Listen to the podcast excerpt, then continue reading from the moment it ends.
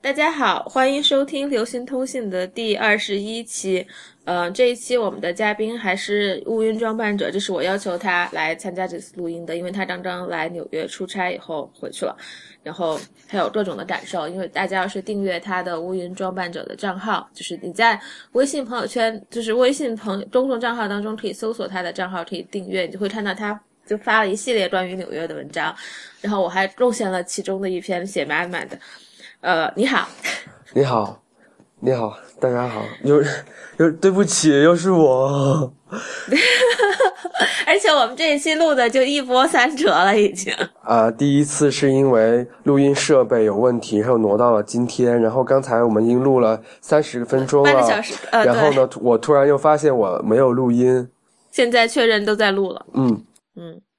呃，我们来讲一讲，就是你。对纽约的印象是怎么开始的？就是你怎么，就是为什么你会写那篇文章啊？就是你第一天那篇文章，就是呃，就是会有一点 off，但是我是完全不惊讶的。就是有一点什么？就是有一点呃，有一点非常低落的情绪是吗？对，因为对对对，因为我一直把纽约当成一个呃某一个人生阶段的一个目的地，所以。嗯，在我我，但是我到了纽约之后，我突然有了一种非常非常呃低落的情绪。其实是因为是这样的，就是呃呃，为什么会把纽约当成一个这种人生的目标呢？因为我觉得可能这其实大部分人对纽约当然是一个比较有吸引力的目的地了，这是这是前提。但是对我来说，意义更大的一点是纽约。呃，就是我们这一代可能受到美国的文化影响比较大，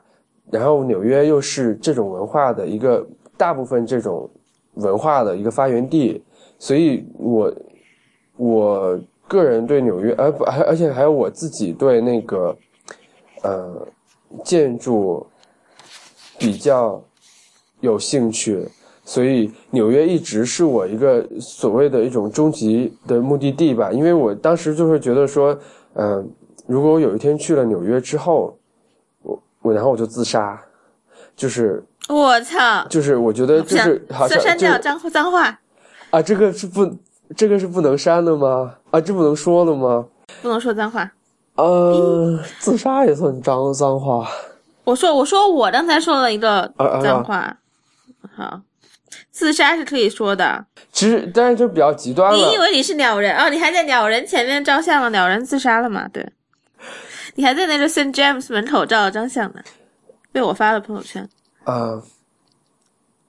就是说，就是很多人可能不理解，就是说你怎么怎么着了，或者这个地方怎么怎么着了。然后因为还有一些人会，因为有朋友会去告诉我，一些另外的人会说。啊，那你把纽约当成目标，然后你这个目标达成了或者怎么着的，那你能不能把目标定的高一点或者怎么样的？火星嘛，月球嘛，还是外太空啊？呃，这个，这是我是完全可以理解的，因为这是非常私人的一个事，呃，每个人都不一样嘛。所以我之前工作也好，呃，生活也好，我可能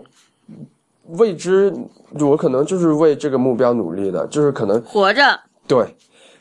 结果我我就发现，因为我包括说，我可能会想，我现在去办签证也好，我现在去呃去赚钱，去去说怎么着也好，去我都是为了说啊，我去纽约了之后，呃，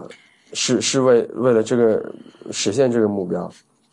但突然之间，我发现我有一个工作的机会可以到那儿，我就发现实现一个可以称为梦想的东西，太太简单了，就导致我。我对自自己的这个人生轨迹非常的失望。也就是说，你之前那么想去励志的一件事情，你还已经设想了，我到了纽约之后，我会站在呃这个帝国大厦上失声痛哭，怎么怎么样呢？结果你就发现，哎，呃，就是你突然被派去出差了，呃，就飞飞去飞回来，就就完事儿了，就觉得就是对。去达到了你的一个目的。然后有有人就是我一个朋友在后台留言给我，他就说他之就很像他之前呃看的一个电影，就是说有一个人他非就是他暗恋暗恋暗恋另外一个人。哇，这种事儿还有人拍成电影？继续，因为我们已经听说过这个事儿了。啊啊说呀，呃，他另呃就是你长期恋爱一个，哎、就是就暗恋一个人之后，你就发现有一天，呃，你们大家都喝酒喝醉了，然后你们就发生了关系，就是以一种非常意外的方式来发生了关系，哎，结果你还发现对方是个呃有性功能障碍，就是就是异地呗。嗯，呃继续。不，但是我觉得就是这也要比，就说你反正就发现了，他也就早知道早好嘛。这个要比那种你一直想和一个人有什么，就你们俩互相都特别喜欢，又一直不能，就是因为客观原因不能喜欢，但一直想怎么怎么着，结果怎么着了之后发现他有障障碍，那不就就正正就是那种很对对对，纽约就荡气回肠的纽约没有纽约没有这个障碍，就是他只是说的一个比较极端的情况，但是因为我还是在纽约发现了很多的细节，是我会让我嗯越来越喜欢这个城市。只不过是我觉得我自己人非常矫情的觉得我这个实现梦想的方式非常的粗暴，非常的没有成就感，所以让我嗯当时。初期那段时间非常非常的低落，我就一直心情非常的糟糕。因为那几天还下雨，这天气也不好。啊，也没有，其实就是下雨也也无所谓，就是嗯因为当时出差，因为我可能都在公司里边吧，就是每天在那个大巴里，在这个城市里穿梭，没有那么多的接触到城市的细节，嗯所以后来我因为包括跟你们去一块儿去出去玩儿什么的，嗯，我就觉得你之前对这个城市的各种预设，其实是慢慢的得到了印证。因为我之前对对这个城市的印象，其实大多数来源都是对这个城市的外观的，因为我本人就是一个非常痴迷的一个城市城市城市文化的爱好者，因就是一呃，因为我可能对，因为我只是平平时私下里会收集很多城市的的照片，因为就是包括，因为这可能是一种天际线爱好吧，就是，嗯。呃，你知道什么天际线吗？什么天际线？天际线就是城市的轮廓嘛，我知道呀、啊，我就会我就会去收集，包括纽约、什么迪拜、呃伦敦、呃东京、北京、上海的这种的城市的轮廓的天际线，因为嗯而且我对我对这种这个事物的爱好已经不只不是呃一个短期的事情，因为是比较长期，我可能好几年，可能有包也可能应该有十年的时间了吧，因为我们，因为这种啊、对，然后你还没到二十岁的时候就喜欢上天际线。好，继续。呃，然后包这种对城市的高楼、各种建筑，其实是有有一些，嗯，怎么说？是我们是有这这种组织的，就是我们这种组织的存在形式是一个论坛，就是我还有一个论坛叫高楼迷，那你是里面某个版主吗不？是，我只是其中一个非常呃等级非常高的会员而已，我没有那么哎呦哎呦，我没有那么高的参与度，我只是去浏览这个论坛。高楼迷其实就是因为天际线嘛，天际线就是呃建筑组成的一个由建筑来组成的一个城市的轮廓嘛。然后包括一些，这当然你比较主要的都是一些高楼、一些大型的建筑。那我可能会对这些建筑的东西比较感兴趣。纽约也是一个比较典型的这种呃天际线非常非常有吸引力，然后具体到某一座高楼也非常有有特点的这样一个城市。我跟你说一下这个高楼迷这个论坛吧，因为它是它是各种，因为它是分各种各个城市都有，北京、上海，它是中文的吗？它是一个中文，就高楼迷 .com。哦，它是划分成非划分的非常的细致，而且里边呢有一些叫呃建筑师，建筑师他是这样一个群体，就是他会去呃描他他们会用一种他们就会去把这个建筑画对画出来，就各种各样的，包括世界上每一栋我我认识几个建筑师朋友，对，他们也会在里面去画那些高楼的外形，但是会画的非常的细致。它其实就是一个建筑模型了，已经三 D 的模型，就是它会不断的更新。比如说中国，比如说北京，它有一段，它有一个呃新的楼要盖了，就每天会有各种各样的人去去 follow 这个这个建筑的进度。比如说国贸中国贸三期以前也会有人。从他一开始打地基开始，就有人去发一个帖子来来跟跟这个这个楼的进度，就是非常哦，对。然后还有一些人就是叫就是城市摄影师，他们会想方设法的跑到，比如说一些不就是因为你到一些城一些楼的楼楼顶是非常困难的一件事儿，但是他们就会想方办法的闯进去去拍摄每一个城市在高点上去去拍摄一个城市，然后会发到这个论坛里边。你会就是基基本上每一个城市的呃变化都会都会在里面有更新。然而，纽约又是一个非常特殊的城市了，因为从那个九幺幺开始，它的相当于它整个城市的天际线突然之间就被就发生了巨大的变化，然后啊，对，然后从那个时候开始，呃，你这个呃新的建筑慢慢的落成之后，你城市的天际线会发生很大的变化，包括中央公园那一圈都会有各种各样的新的建筑出现，所以城市的面貌已经发生了翻天覆地的变化。那你作为一个天际线的这种爱好者也好，作为这种呃高楼迷的粉丝也好，呃，其实它是非常有吸引力的一个城市。那你除了就是天际线对你的就是这种长期的爱好的这种吸引的话，还有什么就是细节你觉得就比较你比较印象深刻的？因为我介入城市的，因为我去观测一个城市，其实是从它的外观嘛，就是从它的轮廓。那我到了纽约之后，我会不断的去，就就从你的从一个大致的轮廓，再到具体的建筑，再到大街小巷，所以你能接触到这些细节是不一样的。呃，我也是慢慢就是我出差的时候，当然你因为公事你是不能去接触这些细节，那你情绪会非常的低落。那我有一旦有机会去接触到，呃，这个城市的细节之后，你会发现纽约还是一个非常棒的城市。嗯，比如呢？我还列举不了它棒的地方，但是我就你不说刚才。你还说了那个路不是平的吗？这是这是纽约，纽约对我出我出出乎我意料的地方是纽约没有一条路是平整的，这是一个很老的城市，所以得出它是一个它是一个非常老的城市。嗯然后纽约的书店也非常多，也出、也出乎我的意料，而呃因为嗯那和国内的书店有什么区别吗？比较纽约的书店就是纯粹卖书的比较多，就是书店就是书店就是卖书，但是可能国内对，因为受我觉得可能确实是国情不一样，国内的书店已经都快不行了，然后大家都在想办法去呃去呃就做这种活动，嗯，啊对，有很多的活动，然后也有有咖啡，有餐厅，纽约的书店的活动就很就很单一，就是就是和书的活动，比如说哪个来签售啊，或者是讲一讲的书 book talk，然后或者就是 book reading 什么就没了，就没有其他的那种，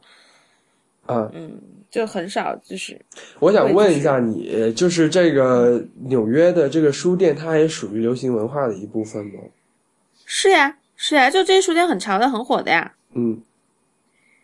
对，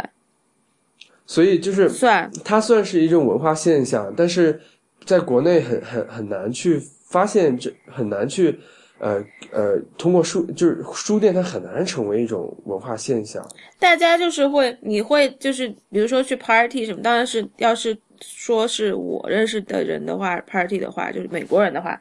就是在他们家 party，他们就会问你现在最近，或者大家寒暄会讨，会说你最近读的是哪本书啊什么之类的。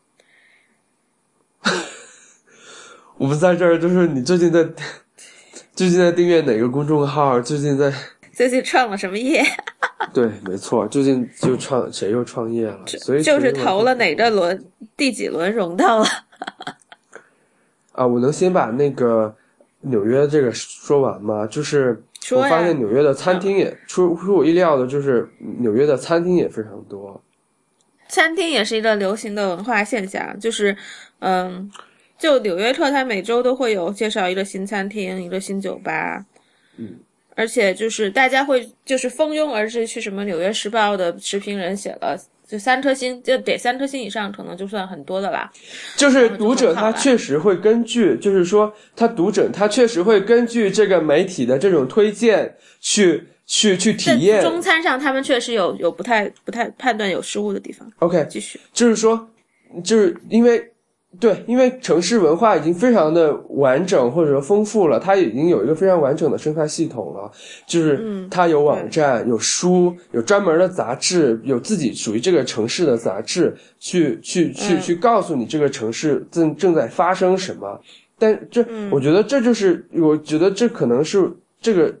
可能是纽约非常吸引我的地方，就是它这而且就是他们的读。者会信他们的评论，而且就是说他在杂志上他介绍或者是评论的这个餐厅或者是这个酒吧，他不一定都只是就是写就是肯定的评论，他们会写的很很损的那种，就是你知道，就是很就是非常优雅的刻薄，你知道吗？就是说不好怎样？对，最近纽约特就是说了一个就是优雅的特博了一家餐厅嘛，新的介绍。嗯我觉得就是，所以就是，你通过这些杂志也好，这些网站也好，你会发现就是，呃，嗯、一个城市可以够可以承担很多很多的这种生活方式的东西，所以我我我会我非常的喜欢纽呃纽约的一点就是就是在于，它是有自己呃很很很独特的一个文化基因的，就是可能你在国内你很难找到另外一个城市去。就比如说，好，我现在能够想到国内一个非常有有这种城市基因的，有就是北京、上海或者成都这种非常有，广州算吗？广州也算，但是就是说，它没有这种实现在媒体上的这种。对，就没有，就是一个很权威的一个媒体，大家就是读了，比如说《New York Magazine》或者是《New Yorker》，就是我推荐一个餐厅，就比如说你最好的一本杂志，你去国内最好的一本杂志，你说啊这个餐厅怎么着了？但事实上也没有多少人会去去去尝试你，因为大家就是对可能可能是对媒体的一个信任程度，但第二个也可能是你本身就是你一个文化没有构建完，你这个生态系统没有构建完成嘛。嗯，对。而且大家就是在国内，你可能写食品，你写一个餐厅，你不会去吐槽它呀，就很很难，这种是文章是很难登出来的呀。就是，但是但是这边就是一样的呀，吐槽一本书或者吐槽一个餐厅。但我觉得也有可能，就是就就是你你觉得为什么纽约的餐厅会非常多呢？呃，有一个原因，我觉得一个原因是因为就是怎么说呢，就大家很忙，都不没有时间去做饭，就是，然后还有就是厨房比较小，就是就算是很好的公寓的话，厨房也不算大，就很，就是也也比较小，好。所以我觉得，确实是有可能有点不一样的地方是，我觉得可能美国的东西普遍难吃吧。不是呀，就是普遍大家就是做西餐也得要很多料嘛，然后就是要很多买，你比如说你要炒个什么鸡啊这种的，这样这这种配料要买很多，然后就会呃准备起来很麻烦。所以做饭对对美国人来说是一个很隆重的事儿吗？是吧？然后你应该是挺隆，你要看你做成就做的好吃，或者是做的像样的话，就是你要请一堆人来家里吃的话，是一件很隆很隆重的事儿。比如说你请人到家里去吃饭，就会很隆重，就还挺大一件事儿呢。就是最近《纽约客》上面，就是前一期，就是前一期希拉里那封面还是哪个封面，就是一篇文章，就是写，就是有个他不是有个每次就有一个有一篇文章叫 Shouts and Murmurs 嘛，就是那种幽默的文短文嘛，然后他就写那个写的是就是讽刺的，就是那种呃。就是几对，就是一对夫妇，他们就是一对情人，他们刚刚就是确定关系在一起，然后就请到家里吃饭的那个，就是一个场景嘛，就是还是挺就说两个人要是在一起的话，请朋友来家里吃饭是一件很大的事儿。OK，嗯，就是一般就是你要是请要请朋友上家里吃饭，你可能要提前一周或者两周，就是发那个 RSVP 的那个信，然后怎么怎么样。对不起，我都要睡着了。我操！说到纽约的食物，我都要睡着了。但但我们我带你去吃了很好吃的披萨呀。啊，对，但哎，我不是那个意思，我的意思是说我，知道。哎，纽好的餐厅还是有很多的，下一次再对，下次继续吃。嗯嗯，我没有吃午饭呢，我我我想去吃午饭了。谁让你把它删掉的？哦，呃，然后我们我们现在说了，呃，就是餐厅。然后你后来就是你要看天际线嘛？你上了帝国大厦了吗？上了，我到那第一晚就上了，因为是工作的这个官方的安排，去了那个帝国大厦，成就是很重的时差去了那个帝国大厦，但是我上去还是有鸡皮疙瘩的，就是就是很冷吧？现在上去，我记得去年四月份的时哎，候，晚上是晚上是很冷，晚上是很冷，但是我是黄昏以后上去的，还是吃完我晚上？晚上十点天黑以后我晚上十点钟去的。哦，我是去看过一次黄昏，还挺美的，反正就还挺美的，嗯。就是你会在上面发现纽约是一个是，你会觉得自己站在了宇宙的中心。呃，还好，但是是的，我不管，嗯就是说，可能很多人，就可能很多人他在纽约待了非常长的时间了，他可能对嗯这一切都已经失去了兴趣。但是，我觉得就是你在上面你能看到的这这这一切，其实对你是感动，很开心，嗯。但是你知道，就是我，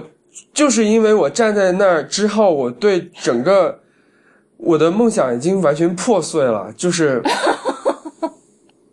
就是你实现之后，你收你实现了梦想之后，但你也排了一个多小时队上去啊！我没有排那么长的时间了，因为十点钟应该没有那么长的时间。哦，就，我们买，因为票他们已经给我们买好了。然后那个我们上去、嗯上去之后，我们他不是你要到你坐电梯上去之后呢，呃，你你呃这个你还要坐一段小电梯啊，对，我们不坐电梯了，我们步行上去的嘛。哦，这样。嗯，你你为了不，你为了不排队，你可以步行上去。我去年是和一个朋友上，我以前我来了美国那么久，然后经常来纽约玩，或者搬到纽约来以后，就没有想过要上帝国大厦。我是去年四月份的时候，就是一个朋友第二天要走了，然后他就说他想，然后我们看第自由女神还没有去，就是远远的看了一下自由女神，然后他说他想上帝国大厦，就就黄昏的时候，就黄昏的时候也是四月份的时候吧，四月中的时候上去的，还挺美的。好了，我觉得，我觉得是这样的，就是说，可能对大，包括我，我，呃，我写，我写我回来写了关于纽约的东西之后，也会有人去质疑，就是说，你为什么会把纽约怎么怎么着的？但事实上，你回头设想一下，就是，就是你在你在接受到所有的这些，包括你的影视作品也好，你所你看到的所有的这些大片也好，基本上都是跟这个城市有关的。那那么。它对你来说还是意义重大的一件事情，所以我上了帝国大厦之后，我我这种这种背后发凉的感受还是非常明显的，背后发凉的感受，好吧？背后发凉，然后鸡皮疙瘩，然后整个整个你的梦想破碎，因为你就觉得好像你已经，因为我是非常私人的情感嘛，就是我到那儿之后，我就觉得好像我前半辈子之后就没有任何的目标了，就这样了。你之后已经没有任何的目标了，我是我刚才你说到，就是说在帝国大厦看会觉得自像世界中心那种感觉，就是很强烈嘛。然后我是因为我觉得在帝国大厦上面这样往下看，真的要比就是在那个巴黎那个什么圣心教堂上面往下看要好多了。在法国的听众不要恨我，可能嗯可能也对，但是呃，因为我也非常喜，我对我一个你非常喜欢这种城市轮廓，非常喜欢天际线，所以我看到我恨不得就是呃到四面八方去拍一张照片嘛，但人实在太多了。但是那后面后来有人就告诉我，其实呃是苏珊米勒小姐告诉你的，对，就是嗯，其实你看这个就到那个 Thirty 呃 Rock，、纽约的这个纽约城市的这个龙迪，你为什么一直在剧透呢？就是就是他告诉我，我是就是看纽约最好的一个最最最最最最合适、最好的、最适合的地方，其实不是帝国大厦，嗯，呃，而是这个洛克菲勒中心的顶层。对。所以，嗯，但是后来没去成嘛，后来没去成，因为我去的时候已经，呃，已经呃票已经卖光了，所以就没去成。但是已经，我觉得觉得。呃，因为那呃，因为他告诉我的时候，我们是呃，我是跟他们去去吃了一顿晚餐嘛，嗯然后觉得还是挺奇妙的。嗯但但是当天晚上，我们就希望说，嗯我们再去这个，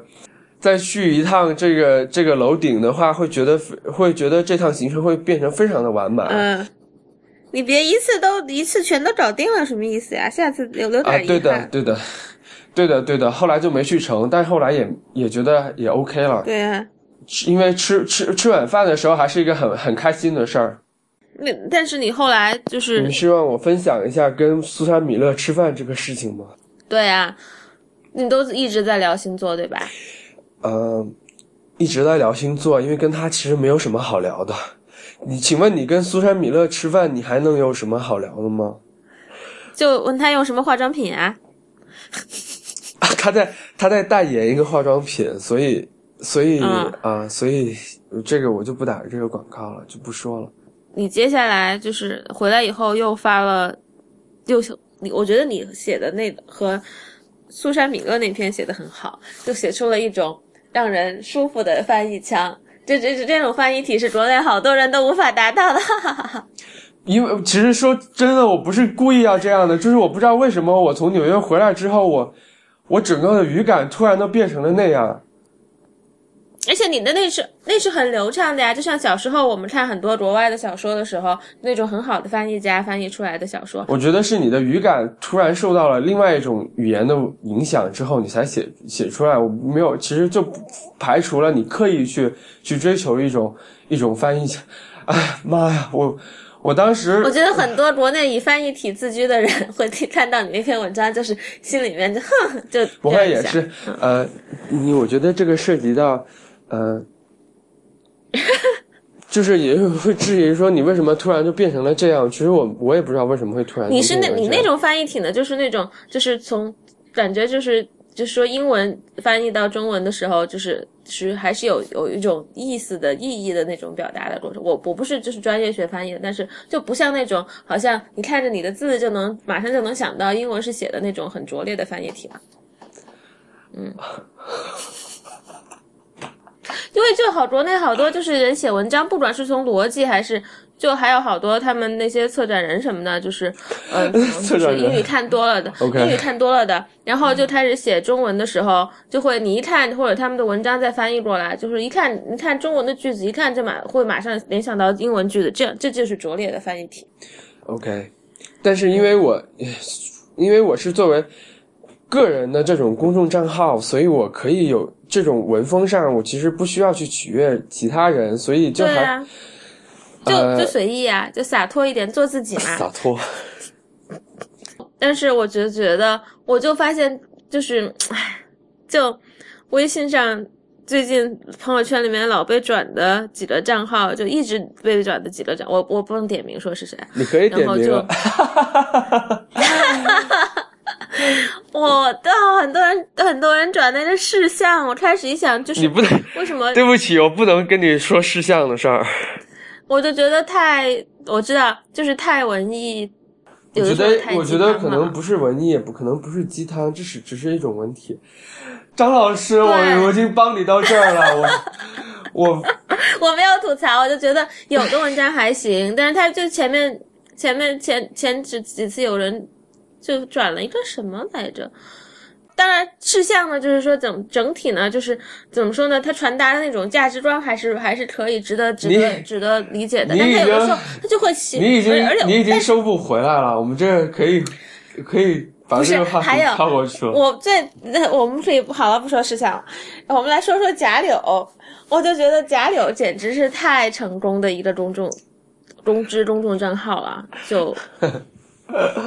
好的，但据说他本人是很对，还有点帅吧，好像就他们我的做路 gay friend 都认识他。你这是什么观点？就你知道吗？贾柳他最近就是他很，我觉得他是就是真的是真认真的在经营他的公众账号，和他就是呃呃和他有一点就是那种嗯怎么叫上帝视角的那种感觉，上帝视角白莲花的那种 感觉。因为他就是先他他先更新了一篇，就大家很多人在微信朋友圈转，就说什么嗯不要就是不要随便就是习惯于接受他人的痛苦，就说那个肯尼亚学校的那个枪就是那被袭击嘛，就死了一百多的学生，一百五十多还一百四十多的学生那个事儿，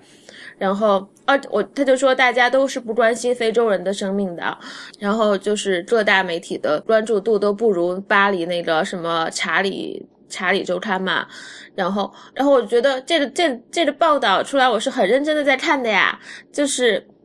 没有就是说有，然后他就觉得好像大家就，然后他先先发了这篇这篇文章，然后就是谴责了大家的良心和呃可能种族观之类的，就是还有就是地缘政治方面，大家就是不关心那种小非非洲国家之类的，然后第二篇他就马上就是就会觉得他就。真的就很，很就是很好的想法，真的是很好，很很精明的。第二篇写了就是去威尼斯双年展，然后嗯，代表肯尼亚的好多就是中国的艺术家，因为中国艺术家可能花钱就能去他们的那个用他们的那个名额去，因为肯尼亚也没有什么艺术家吧，可能太太战乱啊什么的，太贫穷，然后就去威尼斯，然后就唉。我就觉得，嗯，这真的是高，不服不行。嗯，这个个人公众号也好，其实它是非常湿的内容，因为李如一不是之前提过这样的概念嘛，就是干干货和湿货。公公众号，他一说这个湿货，我觉得太色情了。好，继续。啊，呃，湿的东西在公众号，特别是个人公众号上是非常，呃，你包括。你刚才提的各种公众号也好，他们其实提供的都是吃货，吃货是非常有利于让人去站队的。你有利于站队的东西，大家都会去转发，而且大部分他那个，而且大部分就是，而且大部分圈里面，而且大人开始站队了。而且大部分的这种就是说，呃，大家是可以去通过战队来表达自己的观点。然后，嗯，呃，这在传播上面是一个很好的范例，嗯，我觉得就是个人公众号都应该这么去走吧。你提供干货的，其实你交给媒体就好了。但媒体有的时候也没有太，有的时候也没有什么干货，就没有什么，这也没有干货特别多呀，就还不如看书呢。这个就是媒体的问题，这个就是为什么在公众号上，公众号里边，媒体的号永远做不过个人号。嗯，就是这样的呀。啊啊，我们我们可以收回来了吗？好呀，好呀。啊，嗯，我我我我肚子已经非常饿了。那好好，那好好去吃饭吧。我们也录够时间了，就非常高兴，乌云装扮者还再来和我们分享了一些呃他的纽约的这些见闻和经历。然后最后纽约就是还治好了他的性功能障碍，就是没有让他失望。哦，没有治好，这个他是纽约的他，不是乌云装扮者的他。然后嗯呃，好，然后就谢谢你来参加我们的节目。呃，也感谢，就是我们这这这我插播一下，就之前我们和中嗯和那我自己说那一期里面提到了那个呃建筑师就是修的那个楼嘛，然后就我们会还有还有读者非常好的就写了邮件进来，就是讨论就是那个楼就是一些反馈，然后我们也在账号上做了就是回应，呃也希望你们可以。给我们写信，然后呃，我会我这这个月四月会非常非常忙，一直到五月。什么什么？给你写信？对，我有 G 我有 Gmail 啊，就我们有 IP 的。哦哦，OK，我以为你有那个地址，有人还读者还给你写信。没有，就没有写那个手写的信啊。然后好，也欢迎大家收听 IPN 播客网络旗下的其他节目，未知道呃无次元 IT 公论。呃，High Story 内核恐慌，呃，再次感谢乌云装扮者，也希望大家在微信朋友圈公众账号上关注他，在呃那个微博上叫 Dark Lords，然后是这是这么念的嘛？然后是呃，好吧，也在微信就各种的那个社交网络上关注呃 Pop Dispatch 和流行通信。呃，谢谢大家，谢谢无云装扮者，谢谢大家。好，快去吃饭吧，好好，拜拜。